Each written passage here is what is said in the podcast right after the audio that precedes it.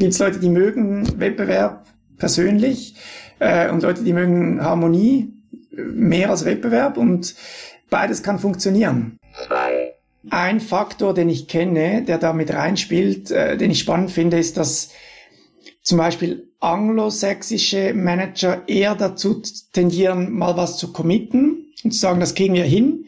Und dann äh, bringen sie eine Gruppe zusammen, die irgendwie an, an dem Strick zieht und, und versucht, das Ziel zu erreichen. Äh, und dann eher in unserem äh, Umfeld, vielleicht eher äh, germanisch geprägt, ähm, möchten die Entscheidungsträger eher viele Daten bekommen, wo man sagt, okay, äh, es braucht circa zwischen 9 und 11 Prozent und das konvergiert einer Gruppe, wie bei Tieren auch, um die ganze Gruppe zu beeinflussen.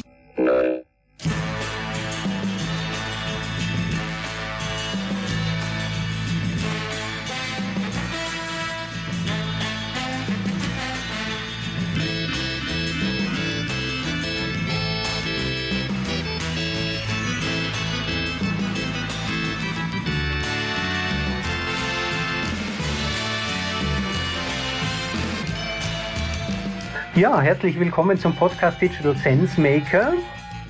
Wir schauen hinter die Kulissen der Digitalisierung und beschäftigen uns etwas mit ihrem Sinn und, und auch dem Unsinn hinter der Digitalisierung. Im Jahr 1906, äh, da war der Naturforscher Francis Galton, ein Cousin von Charles Darwin, ja, dem Erfinder der Evolutionstheorie, der hat äh, die jährliche Nutztiermesse in Westengland besucht. Und da gab's das berühmte Ochsengewicht-Schätzwettbewerb. Für sechs Pence konnte jeder eine Schätzung abgeben. Das waren 787 Personen, die das gemacht hat. Da waren Unbedarfte dabei, also Laien, aber auch Experten, genauer gesagt Metzger. Äh, und jeder hat einen Tipp abgegeben. Und weil die Schätzungen, diese Angaben, die sind so genau erfasst worden, deswegen war für Golden jetzt die Gelegenheit, mal eine offensichtliche Wahrheit statistisch zu beweisen, nämlich die Dummheit der Masse. Golden nebenbei gilt als Erfinder der Eugenik, also die Rassenlehre. Und mit dieser verhängnisvollen Fehleinschätzung von der Evolutionstheorie von seinem Cousin Charles äh, hat er nicht nur Adolf Hitler beeinflusst, sondern auch unter vielen anderen den äh, späteren äh, britischen Premierminister Churchill. Es war klar, Klugheit ist den guten Menschen äh, vorbehalten. Und Golden hat diese 800 Schätzungen statistisch ausgewertet und der Median aller Schätzungen, das waren 1207 Pfund, ich glaube so 600 Kilo, und das tatsächliche Gewicht vom Ochsen war 1198 Pfund, also eine Abweichung nur von 0,8 Prozent. Keine der einzelnen Schätzungen ist so nah dran gelegen wie äh, dieser Median aller Schätzungen. Also der Versuch vom Golden jetzt die Dummheit der Massen äh, zu beweisen, ist damit gescheitert. Ja? Und selbst von Dieben wissen wir, als Banden werden die weniger leicht erwischt als einzeln. Man merkt also, Teamwork zahlt sich wirklich aus. Und das ist eben sowas wie kollektive Intelligenz und das ist ja äh, kollektive Intelligenz. Schwarmverhalten ist ja viel, viel älter als äh, die Menschheit überhaupt. Gibt's ja bei Bienen, gibt's bei Ameisen, kennen wir von vielen Tieren. Und mit dieser kollektiven Intelligenz kennt sich mein heutiger Gast besonders gut aus. Thierry Büchler hat dazu das Buch geschrieben, Crowds and Swarms. Also quasi, er hat die kollektive Intelligenz von Tieren den Menschen gegenübergestellt und auch ein paar Lehren herausgezogen. Äh, heute ist Thierry zuständig für Innovation und Architecture bei der Firma Oracle. Thierry, herzlich willkommen im Podcast. Ja, besten Dank für die Einladung. Ich freue mich natürlich sehr, da zu sein und über eins meiner Lieblingsthemen zu sprechen und vielleicht im Laufe der nächsten Minuten auch noch darüber hinaus. Ja, wie kommt man auf so ein Thema? Also Intelligenz haben ja die meisten von uns, nicht alle, ja, äh, aber wie kommt man auf so ein Thema? Äh, wie, wie bist du darauf gestoßen? Ganz konkret, ich äh, habe mich in meiner Vergangenheit immer so ein bisschen an der Schnittstelle zwischen Technologie und Business bewegt und habe mich für künstliche Intelligenz interessiert. Und als ich dann mein, mein Doktorat bei, äh, am, am AI Lab in Zürich gestartet habe, ähm, habe ich mir überlegt, was wären Themen, ähm, über die ich schreiben könnte, wo ich mich vertiefen könnte. Und ich wollte das ein bisschen aber auch nicht nur grundlagenwissenschaftlich, nicht nur informatisch anschauen, sondern eben auch aus der Business-Sicht und aus der was bringt's denn überhaupt sich? Und dann bin ich dann schnell mal auf Menschen gekommen, äh, die vielleicht nicht gemeinsam Ochsen äh, schätzen müssen, aber vielleicht gemeinsam eine, eine, ein Unternehmen führen oder so was ähnliches tun. Ähm, gleichzeitig kam auch dieser neue Begriff des Crowdsourcing auf oder der Open Innovation, wie sie es äh, in der Businesswelt äh, nannten und immer noch tun. Und das hat dann alles zusammen äh, zu diesem Thema geführt. Dann habe ich mich neben der äh, humanoiden Robotik und so bio-inspired Artificial Intelligence dann eben auch sehr stark ähm, mit äh, kollektiver Intelligenz auseinandergesetzt. Und so ist das dann gekommen, Schritt für Schritt. Und was waren so deine ersten Erkenntnisse? Was hat dich da überrascht? Ganz am Anfang muss ich sagen, war ich ein bisschen ernüchtert, ernüchtert, wie nahe die Menschen teilweise an den Tierschwärmen dran sind. Ja. Wenn man sich so Experimente anschaut, äh, die Soziologen oder Psychologen äh, gemeinsam mit, äh, mit anderen Feldern gemacht haben, merkt man, dass Menschen in größeren Gruppen sich gar nicht mal äh, so anders verhalten wie, wie Tiere oder Schwärme oder äh, wie, man sie dann halt nennt, je nach Tierart. Ähm, und, und da dachte ich so, hui, ähm, äh, spannend, ja, mal gucken, was das denn bedeuten würde für eine Gruppe Experten oder für ein, für ein Management-Team beispielsweise oder in diesem Crowdsourcing-Kontext. Und das war so ein bisschen die Seite, die ernüchternd war, wo man sagt, okay, äh, es braucht circa zwischen neun und elf Prozent und das konvergiert einer Gruppe, wie bei Tieren auch, um die ganze Gruppe zu beeinflussen. Auf der anderen Seite gab es dann genau diese Experimente wie das Ochsenschätzen. Äh, fast das gleiche Experiment gibt's auch mit Smarties oder mit, mit äh, äh, Kügelchen in einer, in einer großen Kiste, ähm, wo man eben Dinge sehr gut lösen konnte, die man als Individuum, wie du es angesprochen hast, äh, oder auch als Experte, Expertin in diesem Sinne, äh, nicht so gut lösen kann. Und die, dieses Spannungsfeld hat mich unglaublich interessiert. Das äh, ist mir sehr früh aufgefallen in der Forschung. Jetzt beispielsweise gibt es ja bei der Softwareentwicklung äh, die Idee herzugehen, äh, zu sagen, Microsoft macht das ganz gerne, man fragt fünf äh, Projektmanager, wie lange dauert ein Projekt und nimmt zur Abschätzung dann den Durchschnitt. Ähm, gibt es da irgendeine Idee, warum solche Schätzungen so gut funktionieren? Ja, das ist ein, ein Paradebeispiel, das geht ja in die gleiche Kategorie wie das Ochsenschätzen. Und die These dahinter ist, dass sich die Fehler der Menschen bei einem äh, bei einer Schätzung, wo sie das Ergebnis nicht kennen können, ähm, gegenseitig aufheben. Das heißt, in der Regel, je größer die Gruppe, ähm, desto stärker ist dieser Effekt. Ähm, da gibt es auch meines Wissens keine obere Grenze, jetzt in diesem spezifischen äh, Problem, was man da lösen möchte. Ähm, und es geht tatsächlich um den Ausgleich. Deshalb ist ja auch beim Ochsenschätzen der, die Abweichung näher als die beste Expertenmeinung, weil es eben eine mathematische äh, ein mathematisches Resultat ist aus diesem Ausgleich der Fehler. Ähm, und, und das ist auch ein beliebtes Beispiel für kollektive Intelligenz, wo das eben sehr gut funktioniert. Gibt es da auch eine Obergrenze? Also wenn man sagt, ich habe hier 1000 Menschen, die den Ochsen schätzen oder das Projekt, äh, den Projektverlauf ähm, oder 2000 oder 3000? Also es gibt, es gibt meines Wissens keine Obergrenze und die Obergrenze wurde auch verschoben mit dem Internet, wo man jetzt einfacher solche Schätzungen sammeln und aggregieren kann. Aber tatsächlich ist die Aggregation ähm, das, das schwierige Problem. Also es, es gibt ein paar Dinge, die da als Voraussetzung gegeben sein müssen. Äh, man arbeitet mit sogenanntem lokalem Wissen oder Tacit Knowledge, also ungeschriebenem Wissen teilweise. Und man möchte das ähm, zuerst mal nicht zu stark beeinflussen. Äh, einerseits durch die Fragestellung oder durch die anderen Teilnehmer.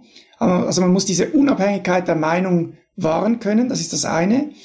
Und das zweite, in diesem Beispiel ist das einfach, weil man sucht eine Zahl. Aber bei anderen Problemen wird das schwieriger. Man muss diese ganzen Meinungen irgendwie schlau zusammenbringen und aggregieren, damit man am Schluss eine Antwort hat. Ja?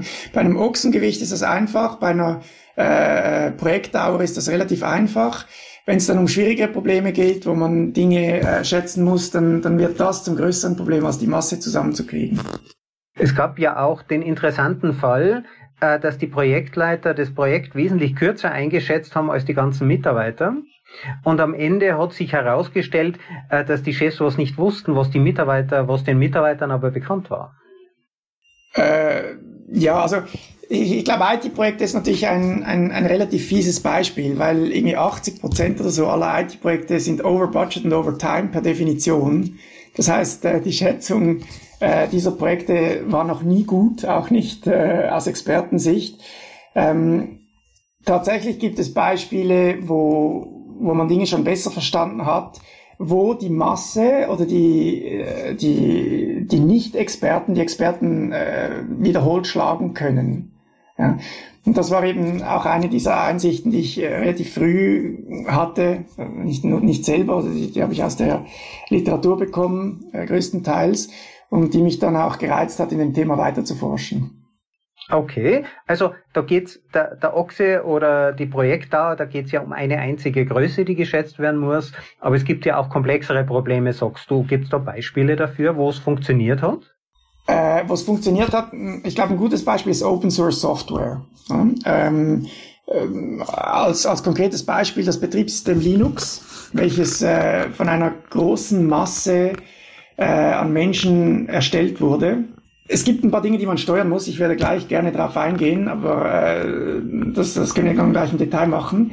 Ähm, aber es hat sich, klar, in nachgängigen Studien hat sich dann gezeigt, dass ein, ein, kleiner Teil relativ viel gemacht hat an diesem Betriebssystem und nicht, das war nicht ganz so verteilt war, wie man, wie man ursprünglich geglaubt hat. Nichtsdestotrotz gab es doch viele Beiträge und unterdessen ist Linux mit Abstand äh, die größte Plattform, welche Internetserver betreibt ähm, und, und ist eben aus so einer kollektiven, aus einem kollektiven Versuch entstanden, wo einer mal gesagt hat, hm, Unix finde ich ein gutes Betriebssystem, aber ich versuche das jetzt mal selber zu machen und mal gucken, ob ich da ein paar Leute zusammenbekomme. Äh, Linus Torvalds war das. Das ist eines der Lieblingsbeispiele, die auch immer wieder gechallenged werden übrigens, äh, sowohl in der Grundlagenforschung als auch in der angewandten Forschung. Nichtsdestotrotz als Grundbeispiel finde ich das sehr gut und verständlich. Mhm. Und es ist ja auch so, äh, du hast ja gesagt, es verteilt sich nicht gleichmäßig. Oft sind die kleinsten Beiträge die wertvollsten, weil ein Spezialist, der ganz, ganz ein besonderes Security-Problem lösen kann, das niemand sonst auf der Welt löst, der investiert nur zwei Stunden und bringt aber das gesamte System extrem weiter. Aber was motiviert die Leute? Also was sind die Rahmenbedingungen damit? Was, was muss man denn tun, damit man das auch nützen kann? Genau, also ich habe vorhin gesagt, bei, äh, bei Open Source Software oder eben auch bei anderen solchen äh, Open Innovation oder Crowdsourcing Übungen gibt es ein paar Kriterien, die erfüllt werden müssen. Motivation, die du nennst, ist ein ganz wichtiges dabei. Und da gibt es ganz spannende Studien dazu. Ja, da gibt es äh, wie immer extrinsische und intrinsische Motivationsfaktoren bei den verschiedenen Mitgliedern. Die kann man auch a priori nicht bestimmen. Die korrelieren auch nicht stark mit der Art des Problems interessanterweise. Es gibt Studien, und ich weiß nicht mehr auswendig, welche Faktoren das sind, äh, aber ich habe noch einen im Kopf, da gab es acht Faktoren, die waren sehr einleuchtend für mich. Davon waren, glaube ich, drei extrinsisch, also Geld, äh, irgendwie eine Möglichkeit, äh, einen Job zu bekommen, angestellt zu werden und noch ein drittes. Und die anderen fünf waren alle intrinsisch. Ja, also was motiviert einen Menschen, äh, irgendwo etwas beizutragen, ohne zwingend eben dafür bezahlt zu werden oder eine, eine direkte extrinsische ähm, Wertschätzung zu bekommen. Ähm, und, und das ist ein Feld, ist ein Forschungsfeld für sich, äh, welches auch zurzeit noch äh, in, in dem Feld weiterverfolgt wird. Ja, also wir Menschen sind ja wettbewerbsorientiert, ja, aber wir sind ja kooperationsorientiert. Ja, also kein Wesen auf der Erde ist kooperationsorientierter, aber es ist eben auch keines wettbewerbsorientierter. Und da das richtige Gleichgewicht zu finden, ist sicher, äh, ist sicher ziemlich spannend. Tatsächlich. Ähm, ich, man merkt das auch bei sehr großen, äh, großen Unternehmen. Da gibt es einige, die haben internen Wettbewerb als Prämisse. Und da gibt es andere, die sagen, oh, nee, das gibt mir zu viel Reibung.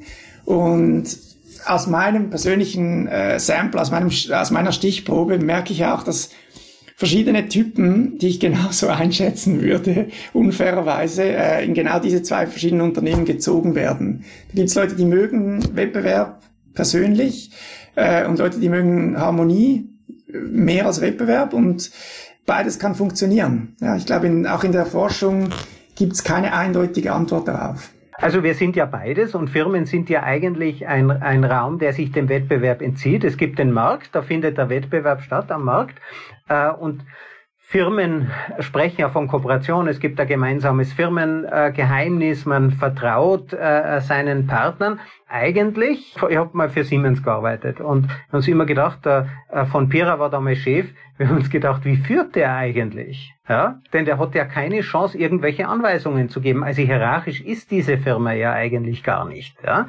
irgendwie arbeiten wir an gleichen Zielen oder auch nicht. Ja, und es scheint ja wohl so zu sein, dass auch Firmen irgendwie diesen Krautgesetzen unterliegen, wenn sie erfolgreich sein wollen. Ähm, tatsächlich ist das so. Es, es, gibt eine relativ starke Debatte in dem Bereich Management by Committee versus äh, Individual Management. Ähm, ein Faktor, den ich kenne, der da mit reinspielt, äh, den ich spannend finde, ist, dass zum Beispiel anglosächsische Manager eher dazu tendieren, mal was zu committen und zu sagen, das kriegen wir hin. Und dann äh, bringen sie eine Gruppe zusammen, die irgendwie an, an dem Strick zieht und, und versucht, das Ziel zu erreichen.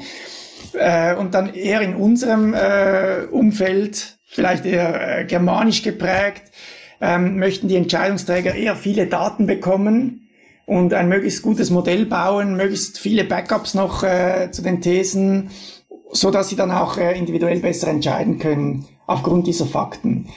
Ähm, ich glaube, das Ochsenbeispiel äh, ist eine gute Challenge für diese Faktenlage, ja, weil es gibt Dinge, die, die, die Fakten hat man nicht a priori, wenn man keine Waage hat für den Ochsen.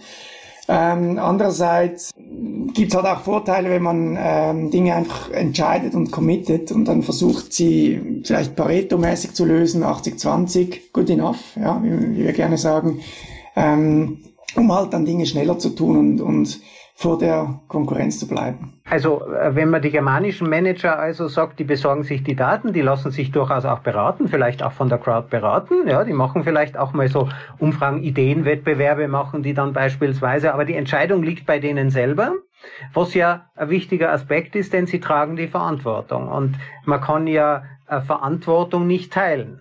Ja, also äh, ich kenne auch Leute, die sind aus demokratisch orientierten Firmen, das wäre eher das angelsächsische Modell zu sagen, äh, wir entscheiden das gemeinsam. Die sind dann ausgestiegen, die haben gesagt, ich kann ja die Verantwortung nicht für die Entscheidungen äh, anderer treffen, oder? Die treffen plötzlich Entscheidungen, die sind für mich, äh, die passen für mich nicht, dann muss ich es eben wieder lassen. Also das ist quasi dieses Spannungsfeld. Ja, also ich, ich glaube, in beiden Fällen spielt eine große Challenge dieser kollektiven Intelligenz eine Rolle und das ist die Kommunikation. Ja. Bei, bei der datengetriebenen äh, Art zu entscheiden, ist das vielleicht ein bisschen strukturierter. Ja. Man kann Dinge runterschreiben, man, man braucht ein Modell, man braucht einen Formalismus. Ähm, Management by Committee hat sehr viel mit verbaler und nonverbaler Kommunikation zu tun. Da können auch Fehler geschehen. Äh, nichtsdestotrotz, viele von uns kennen das Beispiel äh, mit dem Versuch äh, einer Marslandung, die aufgrund von Kommunikation wohl schiefgegangen ist damals in einem spezifischen Fall. Man würde davon ausgehen, dass auch äh, dieses Gremium sehr viel runtergeschrieben und formell kommuniziert hat. Ähm, also selbst da können, können diese äh, Fehler passieren. Und ich glaube, das ist etwas, was auch noch nicht ganz geknackt ist und auch nicht so schnell geknackt werden wird. Also wenn man das britische Messsystem verwendet äh, für die äh, für die Landung, aber für den Orbiter das metrische System, ja, ich bin Raumfahrttechniker, deswegen kenne ich diesen Fall, ja, dann stimmt es plötzlich nicht um 50 Prozent oder so, ja. Also das ist relativ Pech und man hat eben offenbar zu wenig äh, drüber geredet, weil sonst hätte man diese Informationen auch herausgefunden. Jetzt gibt's im, in der äh, kollektiven Intelligenz dieses Spannungsfeld.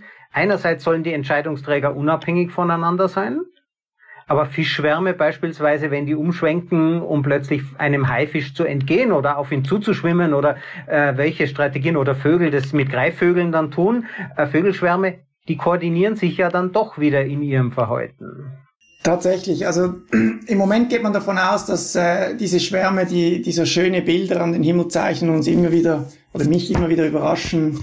Ich kann den äh, minutenlang zuschauen, ähm, dass die auch aufgrund von so lokaler Information funktionieren. Ja, jeder Vogel hat äh, eine gewisse Anzahl Parameter um sich herum, Distanz, Luftwiderstand gefühlt, ähm, aber auch äh, so, so ein Alertness-Level für Gefahren, solche Dinge ähm, die, die im Individuum selber passieren. Ähm, und aufgrund dessen wird dann entschieden. Man kann nicht den ganzen Schwarm zu jeder Zeit beobachten und sich dann entsprechend verhalten. Also man geht davon aus, dass man das nicht kann, wer weiß. Äh, vielleicht kann man das ja. Ähm, aber genau das gilt auch für die Menschen. Also man hat ein gewisses Stück an lokaler Information und man muss auch, und, und das haben viele Studien im Bereich äh, Open Innovation Crowdsourcing gezeigt, das hast du auch jetzt wieder wiederholt, ähm, diese Diversität beibehalten.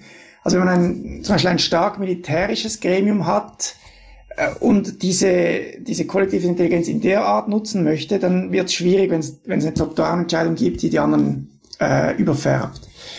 Ähm, es gab eine Gruppe ähm, um, um Frau Woolley und, und Thomas Malone, die haben, eine, die haben mal versucht, einen kollektiven Intelligenzfaktor zu bestimmen. Äh, also als Kontrast zum individuellen IQ. Ja. Der IQ ist der G-Wert und dann haben die den C-Wert für kollektive Intelligenz bestimmt. Und die haben dann versucht herauszufinden aus, aus mehreren äh, Experimenten mit, mit Gruppen, äh, Menschengruppen waren das, äh, die verschiedene artige Probleme gelöst haben. Also ein bisschen wie ein IQ-Test, so bildi, bilderische Dinge, aber auch äh, ganz andere Probleme. Ähm, womit korreliert denn der Erfolg dieser Teams? Ja.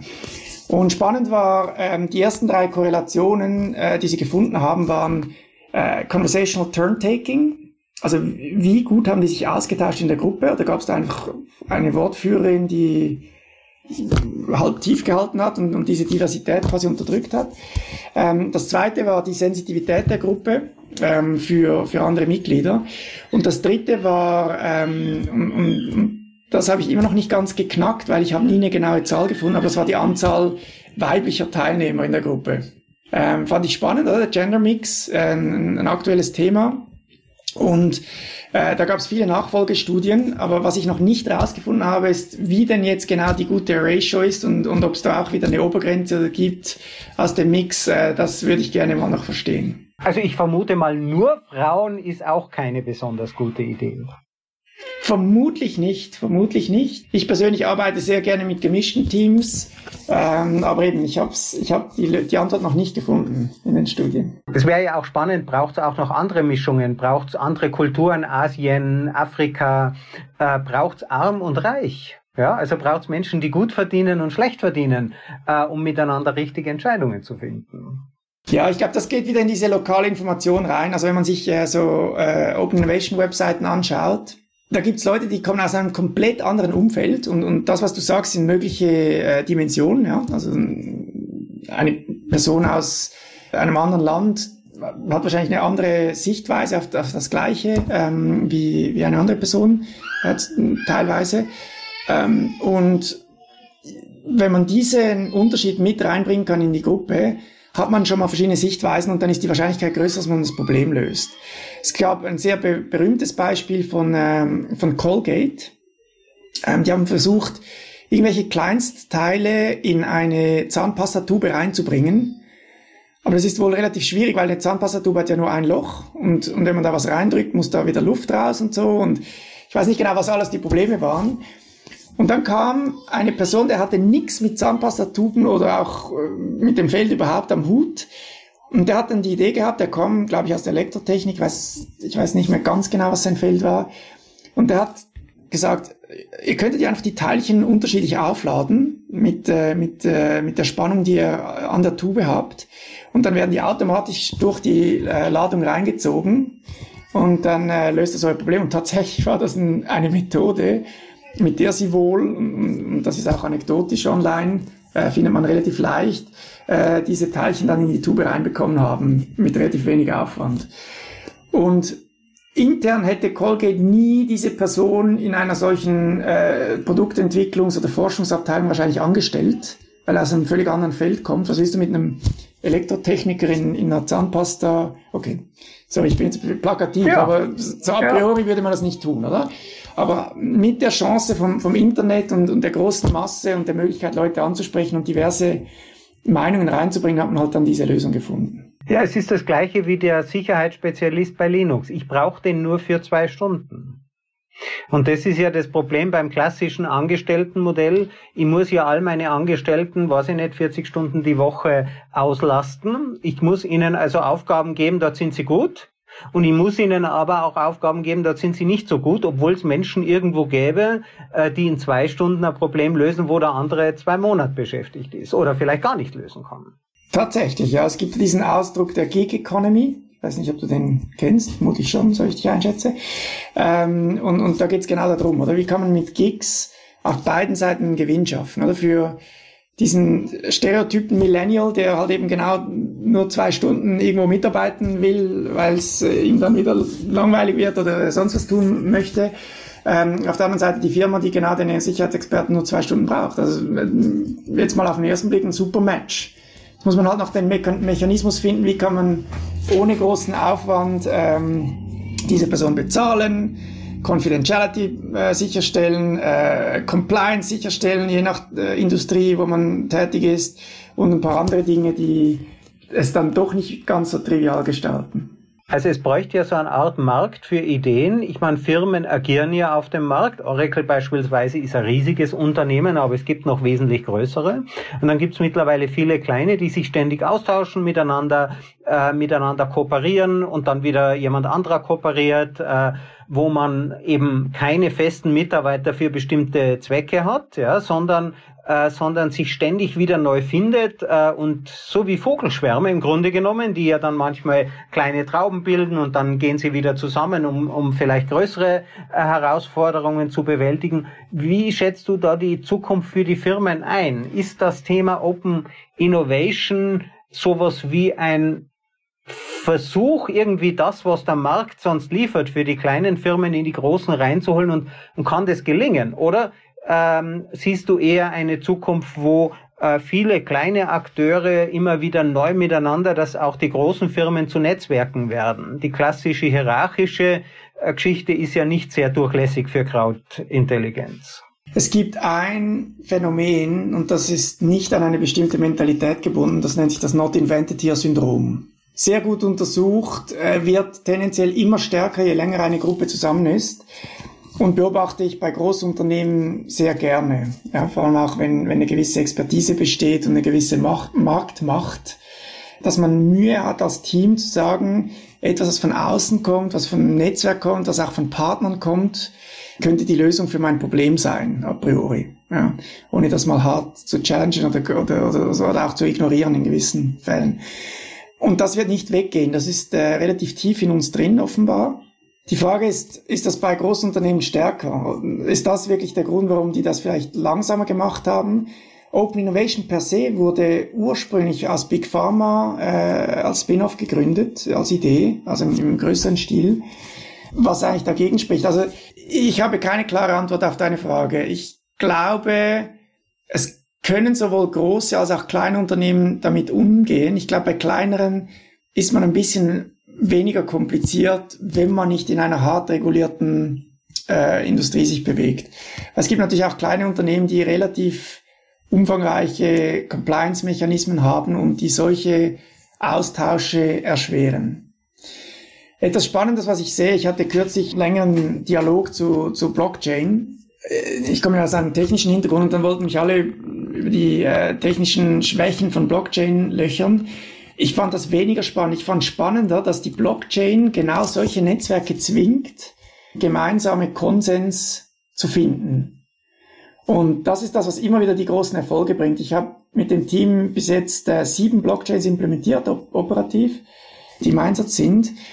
Und das große Problem, das wir gelöst haben, war dieser Konsens, den man dann formalisieren konnte in diesen Smart Contracts. Also Gruppen zusammenbringen, die nicht in der gleichen Hierarchie sind und die sich aber irgendwie formell auf etwas einigen müssen und sagen, okay, das ist jetzt gut und somit kann der Prozess weiterlaufen.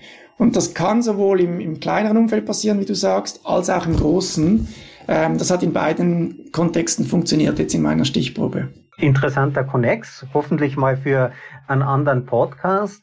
Jetzt Märkte äh, haben wir äh, drüber gesprochen. Der größte Markt für Ideen, das ist die Politik. Ja? Die Demokratie ist ja eigentlich auch eine Art äh, Versuch von Crowd Intelligence. Ja, also äh, jeder bekommt ja sozusagen eine Münze und wirft die ein äh, bei einer bestimmten Partei und fünf Jahre lang braucht man dann nicht mitentscheiden, ähm, diese kollektive Intelligenz beschert uns zwar die Regierung, ja, in Deutschland, Österreich stärker wie in der Schweiz. In der Schweiz vertraut man ja der kollektiven Intelligenz äh, seiner Bürger etwas öfter, oder? Ich lehne mich ein bisschen raus, äh, wenn wir in die Politik gehen. Ich glaube, es gibt zwei spannende Phänomene. Demokratie wird großgeschrieben in der Schweiz, das ist tatsächlich so und, und das begrüße ich persönlich auch. Ein Phänomen, was ich sehr spannend finde, ist dieses äh, Konkordanzsystem, das wir haben. Wir haben ja keine in dem Sinn einzelne Entscheidungsperson, die ganz oben steht bei uns in der Politik, sondern wir haben diese sieben äh, Minister und dann Ministerinnen und dann äh, ein, ein, so, so ein Primus inter pares, äh, welcher auch jedes Jahr wechselt. Ähm, und wie die gemeinsam zu Lösungen kommen, finde ich persönlich sehr spannend und auch sehr relevant für das heutige Gesprächsthema. Ja, also das, da sieht man, wie Demokratie im Kleinen, ja, die kommen auch aus teilweise sehr gegensätzlichen ähm, Parteien, die sich auch ein Stück weit polarisiert haben in den letzten Jahren, äh, zumindest nach außen. Und es ist immer wieder spannend, wie die auch jetzt in der Krise letztes Jahr äh, schnell Entscheidungen treffen mussten und das trotzdem ein Stück weit konnten, obwohl die eben relativ demokratisch unterwegs waren. Gut, das ist jetzt ein Gremium von sieben Personen mit ihren Stäben. Andererseits, wenn man guckt, wie gewisse andere Länder im größeren Stil Entscheidungen gefällt und dann auch umgesetzt haben, ähm, bin ich auch wieder hin und her gerissen, muss ich sagen. Auf den ersten Blick auch spannend. Ja, die Frage ist, zu welchen Kosten. Ja, wenn man natürlich, äh, einer meiner besten Freunde ist äh, in ein asiatisches Land ausgewandert. Und wenn man da eine Regel missachtet hat, wurde man einfach mal plakativ äh, publiziert. Ja? Äh, und, und alle wussten, das ist jetzt äh, eine böse Person, die hat die, die Covid-Regeln missachtet. Kann man machen, ja, führte zu weniger Regelverstößen, äh, war natürlich für das Individuum dann äh, eine unglaublich harte Strafe, je nach Motivation, wieso man die Regel gebrochen hat. Ähm, und ich glaube, das ist so ein bisschen der, der Mittelweg, den, den man finden sollte, aus meiner Sicht. Und ich muss sagen, Respekt vor vielen Politikern äh, in vielen Ländern, wie sie Entscheidungen treffen mussten gegenüber einem Gegner, den wir so noch nicht gesehen hatten, zumindest nicht in den letzten, in, in unserer Lebenszeit. Ja. Es gibt auch wesentlich mehr Volksabstimmungen äh, in der Schweiz. Äh, man riskiert ja, oder? Also die sind ja, es, es werden durchaus, das passiert bei uns ja nicht, es werden in der Schweiz durchaus kontroversielle Themen auf die Tagesordnung gesetzt, und zwar regelmäßig. Und Anders als in äh, Kalifornien zum Beispiel, da werden ständig äh, mit Volksabstimmungen ständig neue Services der Regierung beschlossen und zugleich die Steuern gesenkt. In der Schweiz funktioniert es anders. Das ist so. Ähm, die Frage ist, bringt das was für die Digitalisierung oder für das Weiterbringen des Landes? Also ich versuche ein bisschen den Link äh, zu schaffen äh, zu dem Thema, weil ich, ich bin kein Politexperte. Ja, und ähm, ich, ich bin in dem System aufgewachsen und es hat für mich äh, relativ gut funktioniert, muss ich sagen, bis jetzt. Ähm, ich äh, beklage mich jeweils auf sehr hohem Niveau, wenn ich mich beklage ähm, äh, als Schweizer und als auch Vertreter der demokratischen Denkweise. Ich glaube, es gibt ähnliche Dinge, die man eben steuern muss, wie in dieser kollektiven Intelligenz. Oder Motivation ist das eine. Ähm, ich bin vor drei Jahren habe ich den Kanton gewechselt oder das Bundesland-Äquivalent in anderen deutschsprachigen Ländern. Und ich habe jetzt eine Abstimmungspflicht. Ja, wenn ich nicht abstimme, muss ich eine Strafe bezahlen. Die ist zwar sehr klein, aber die besteht. Ja. Es ist ein extrinsischer Incentive, dass ich, äh, dass ich immer abstimme. Das andere ist äh, Satisfaction, was ein großes Thema ist äh, in, in diesen Gruppen, in der kollektiven Intelligenz. Wie kann Demokratie dazu beitragen, dass, dass ein Individuum satisfied ist, ja, zufrieden ist mit, mit dem Outcome? Ich habe viele Kollegen, äh, und das ist so ein typischer Stammtischspruch, ja, die in Bern machen sowieso, was sie wollen, oder?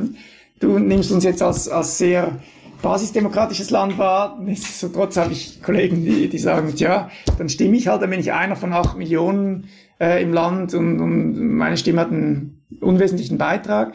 Ähm, dann gibt's Dinge wie Skills und Demographics. Ja? Ähm, spannend zu beobachten, äh, jeweils das, ich meine, wir haben vier Sprachregionen, ähm, wie sie unterschiedlich abstimmen. Ähm, da sie auch unterschiedliche Mentalitäten leben, äh, Stadt-Land-Gefälle. Ähm, das sind alles Themen, die bei der kollektiven Intelligenz reinspielen. Die Frage ist, braucht es ein gewisses Expertentum für schwierige Themen in der Demokratie oder ist es eben genau besser, wenn der Ochse von Nicht-Experten geschätzt wird und sich dann halt ein Durchschnitt ergibt, der viel genauer ist? Ja, ist das bei, bei einer Volksabstimmung auch so? Das sind so die Themen, die, glaube ich, vergleichbar sind in der kollektiven Intelligenz in der Demokratie. Ähm, Kommunikation als großes Thema habe ich vorhin angesprochen. Politiker und Politikerinnen sind natürlich unglaubliche Kommunikationsexperten und die spielen natürlich mit dem Aspekt noch viel mehr als das vielleicht in einem, in einem privatwirtschaftlichen Unternehmen äh, der Fall ist oder, oder in einer sonstigen Gruppe, in einem Open Source Software Development Team beispielsweise. Ja. Ähm, und da passieren natürlich Dinge. Ich habe lustigerweise, also das ist ein Zufall, aber ich habe jetzt gerade angefangen, äh, eine dieser berühmten äh, Serien zu schauen, ähm, wo sich da ein äh, Fraktionsführer in der US-Politik äh, überall einmischt und, und äh, Dinge manipuliert. Und äh, deshalb bin ich jetzt direkt ein bisschen gebiased bei, bei deiner Frage. Aber das sind natürlich Kriterien, die noch mit reinspielen, die man versuchen möchte zu kontrollieren in der kollektiven Intelligenz. Oder wie siehst du das? Ja, also ich ich frage mich natürlich, wie kann sich Politik weiterentwickeln? Ja, also wir haben jetzt den Staat am Höhepunkt seiner Macht. Aus meiner Einschätzung ist, äh, wird der Staat als solches, die Regierung als solches nie wieder so mächtig sein wie heute. Also entweder geht's linear nach oben, ja, äh, oder äh, ich glaube aber eher, dass selbst den Politikern ihre eigene Macht nicht mehr ganz geheuer ist. Das sind ja keine potenziellen Diktatoren. Die würden lieber in, in, in anderen Zeiten reagieren. Und jetzt die Digitalisierung ermöglicht uns einerseits Daten zu erheben, ja, äh, das machen die auch vorher schon mit Umfragen, aber dieses Thema eben wirklich zu guten, zu Innovationen, gemeinsam zu Innovationen zu kommen, das ist ja ein komplexeres Thema, das braucht eben die Kommunikation, ja, das braucht ganz unterschiedliche Incentives und das ist einerseits in Firmen so, aber ich glaube, wir werden auch in dem, wie wir unsere Gesellschaft organisieren, werden wir jetzt Innovationen brauchen. Ja, also ich glaube, es gibt mehrere Faktoren. Es gibt eine gewisse Unsicherheit, ähm, ist spannend. Es wurde jetzt gerade eine Studie veröffentlicht, dass ähm, sowohl Privatpersonen äh, als auch äh, Finance-Experten ähm, offenbar äh, einer künstlichen Intelligenz mehr vertrauen beim Management der Finanzen, äh, als sie dies in vielen Fällen mit Menschen tun. Also man, man glaubt dem Computer mehr, was man mit dem Geld machen soll, wie man das Geld verwalten soll als äh, einem Relationship Manager oder, oder einer, einer Menschenperson. Ähm, und das wird unter anderem darauf zurückgeführt, dass die, dass die Unsicherheit und die Unzufriedenheit allgemein äh, verstärkt wurde äh, in der Krise. Und auch zum Beispiel, dass eben äh, Emotionalität fehlt bei einem Computer, bei einer künstlichen Intelligenz, äh, die Bindung zu Geld und solche Dinge. Ich glaube, das ist einerseits. Dann gibt's so diese offensichtlichen Dinge. Homeoffice hat uns natürlich gezwungen zu digitalisieren ein Stück weit. Äh, plötzlich gehen Dinge, die, die als unmöglich erachtet wurden, ja, selbst äh, E-Teaching und, und, und solche Elemente, die, die als schwierig äh, positioniert wurden vorher. Firmen wurden gezwungen, sich ganz schnell zu verändern, wenn es um Kommunikation geht, wenn es um Zusammenarbeit geht. Ähm, einige Businessmodelle wurden stark äh, an, an, an den Rand gedrängt. Ähm, die Reisebranche muss sich neu erfinden, äh, Retail musste sich neu erfinden, die hatten gar keine Wahl, weil man ja nicht in die Läden rein durfte. Ähm, das sind alles Dinge, die, äh, die dabei getragen haben. Und ich glaube, die kollektive Intelligenz hat da eine bedingte Rolle gespielt. Ich glaube, es war eher die kollektive Emotion, dass man immer noch eine gute Customer Experience haben möchte, eben diese, diese, diese Satisfaction äh, in, in einem Prozess, ähm, die vor allem Firmen, aber auch den öffentlichen Sektor, die öffentliche Hand dazu geführt hat, äh, sich das zu überlegen, wie hängt es mit der Digitalisierung zusammen, wie können wir das schnell umsetzen. Die Digitalisierung hat ja auch schnell ermöglicht, umzusteigen und es war wichtig, dass jeder was anderes versucht hat. Also auch ein bisschen die Unabhängigkeit voneinander. Einerseits die Kommunikationsmöglichkeit, mit den Kunden im Gespräch zu bleiben, aber jeder hat halt was anderes ausprobiert und wir werden jetzt sehen, welche Dinge erfolgreich sind. Ja, genau. Wir haben natürlich, ich habe ich habe vorhin mal äh, äh, dieses Not Invented Here Syndrom erwähnt. Das, das ist ein starkes äh, Phänomen, ähm, sagt zumindest die Forschung, ähm, und ist auch plausibel. Auf der anderen Seite haben wir äh, diese Reluctance to change ja, als Menschen, ähm, in der Regel in uns. Wechsel ist schwierig. Ja, da gibt's ganz viele äh, Sprichworte dazu und, und, und Weisheiten. Ähm, und das sind Dinge, wo wir jetzt einfach keine Wahl hatten. Und das hat uns vielleicht ein Stück weit geholfen, e zu experimentieren, wie du, wie du das sagst, auch auf verschiedene Arten. Und vielleicht findet da ja auch eine natürliche Selektion wieder statt. Äh, du hast ganz am Anfang äh, Darwins äh, Umfeld erwähnt, die dann sagt, gewisse Dinge werden funktionieren, gewisse Dinge nicht, aber zumindest sind wir gezwungen zu mutieren, ja, ein Stück weit. Ja.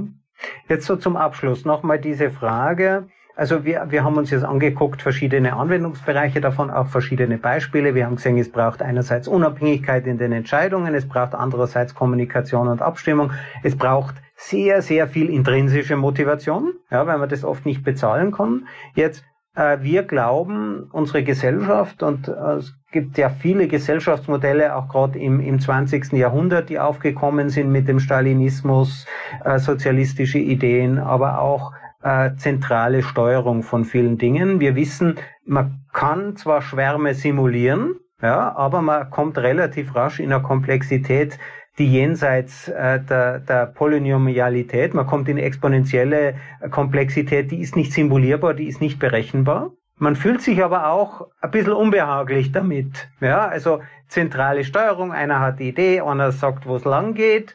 Schwarmintelligenz oft offenbart hier eine Alternative. Aber hast du eine Idee, warum so viele Menschen so skeptisch sind gegenüber dezentralen Entscheidungsprozessen, gegenüber der Blockchain, gegenüber äh, direkter Demokratie, gegenüber den Märkten? Es gibt da gegenüber den Märkten, die ja dezentral, lokal ganz unterschiedliche Entscheidungen finden. Manche sind dann gut, die setzen sich dann auch durch. Hast du irgendeine Idee, warum es da so eine große Skeptisch gegenüber dieser Idee von Schwarmintelligenz äh, gibt? Also ich habe persönliche Thesen. Also das eine ist, ähm, sobald man in der Gruppe entscheidet, hat die eigene Stimme a priori weniger Gewicht. Ja, man möchte sich ja in der Regel viel Gewicht geben, damit es auch in die Richtung geht, äh, in die man sich vorgestellt hat. Ähm, und das kommt halt immer mit. Ich glaube, äh, um zum Blockchain-Problem zurückzugehen, äh, wenn man in einer Wertschöpfungskette plötzlich mit allen Partnern auf Augenhöhe zusammenarbeiten muss, was man ja früher vermeidet hat, man wollte ja möglichst die ganze Wertschöpfungskette kontrollieren äh, als, als Teilnehmer und, dann auch die Margen steuern und solche Dinge. Das muss man sich natürlich dann neu überlegen, wie man da äh, erfolgreich sein kann und will. Und das gilt überhaupt auch in, in Entscheidungs- äh.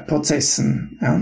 Wenn man Open Source Software schreibt, kann man keine Deadlines vereinbaren in der Regel. Ja. Man muss halt warten, bis jemand in der Crowd Lust hat, dieses Modul zu hacken. Ja. Ähm, das sind so Dinge, da muss man ein bisschen loslassen, muss man ein bisschen Macht abgeben. Alles Dinge, die einem Menschen nicht so leicht fallen. Auf der anderen Seite gibt es gewisse Komplexitäten, die dazukommen. Also wie gesagt, ein Schwarm, das hast du richtig gesagt, kann man ja simulieren, aber wir wissen nicht zu 100 Prozent, ob er auch so tickt. Ja, wir können mehr oder weniger einen Vogelschwarm exakt nachbilden, so dass es auch auf uns äh, natürlich wirkt, wie er dann über den Bildschirm fliegt und sich bewegt. Aber ob das wirklich die Kriterien sind und, und ich setze mich auch aus dem Feld mit, mit der Hirnforschung auseinander wir können das viele Elemente des Gehirns sehr relativ gut simulieren. Ja, wir können mit funktionellen MRI-Studien schauen, wo spiken äh, die verschiedenen äh, Hirnzellen etc. Und, und was, welche Areale sind jetzt aktiv. Aber wie das wirklich funktioniert und wie dann schwierigere Konzepte wie Kognition und äh, Memory, Erinnerung und solche Dinge reinkommen, haben wir wirklich keine Ahnung. Und ich glaube, bei der kollektiven Intelligenz ist das auch so. Als ich selber in der Forschung war, ähm, aktiv, gab es 19 formelle Definitionen des Begriffs Intelligenz allein. Ja. Ähm, und das war nur Intelligenz. Und wenn man sich dann noch kollektiv als, als zusätzliche Dimension rauflegt, ähm, wird es noch schwieriger. Und das alles zu verstehen und zu modellieren und nachzubilden und dann auch irgendwie konkret umzusetzen und diese Kriterien Motivation, Satisfaction, Aggregation, alle diese Dinge, die wir in diesem Gespräch erwähnt haben, zusammenzubringen und zu, zu sinnvoll zu einem Ziel zu führen, das ist alles sehr schwierig. Und ich glaube, das sind Kriterien, die da reinspielen, wieso das nicht einfach so umgestellt und, und, und verwendet wird. Ich finde es sehr spannend. Die Machtfrage, die taucht bei mir auch immer wieder auf und die kollektive Intelligenz stellt auch die Machtfrage ein wenig, aber wir haben da große Chancen, oder? Die Welt, die Menschheit besteht aus vielen, vielen klugen Menschen. Also der Francis Galton, unser Naturforscher, lag eben falsch. Die Intelligenz ist ziemlich gleichmäßig über alle verteilt und vielleicht ist diese Krautintelligenz eine Möglichkeit, äh, dort einen Zugriff zu bekommen. Ich bedanke mich vielmals bei dir, äh, Thierry Büchler. Äh, wir haben uns heute über kollektive, über Schwarmintelligenz, wir haben heute ein bisschen darüber philosophiert. Vielen Dank, dass du mit dabei warst. Sehr gerne und immer wieder und ich äh, wünsche allen Zuhörern eine gute Zeit und hoffentlich bald bis zum nächsten Podcast.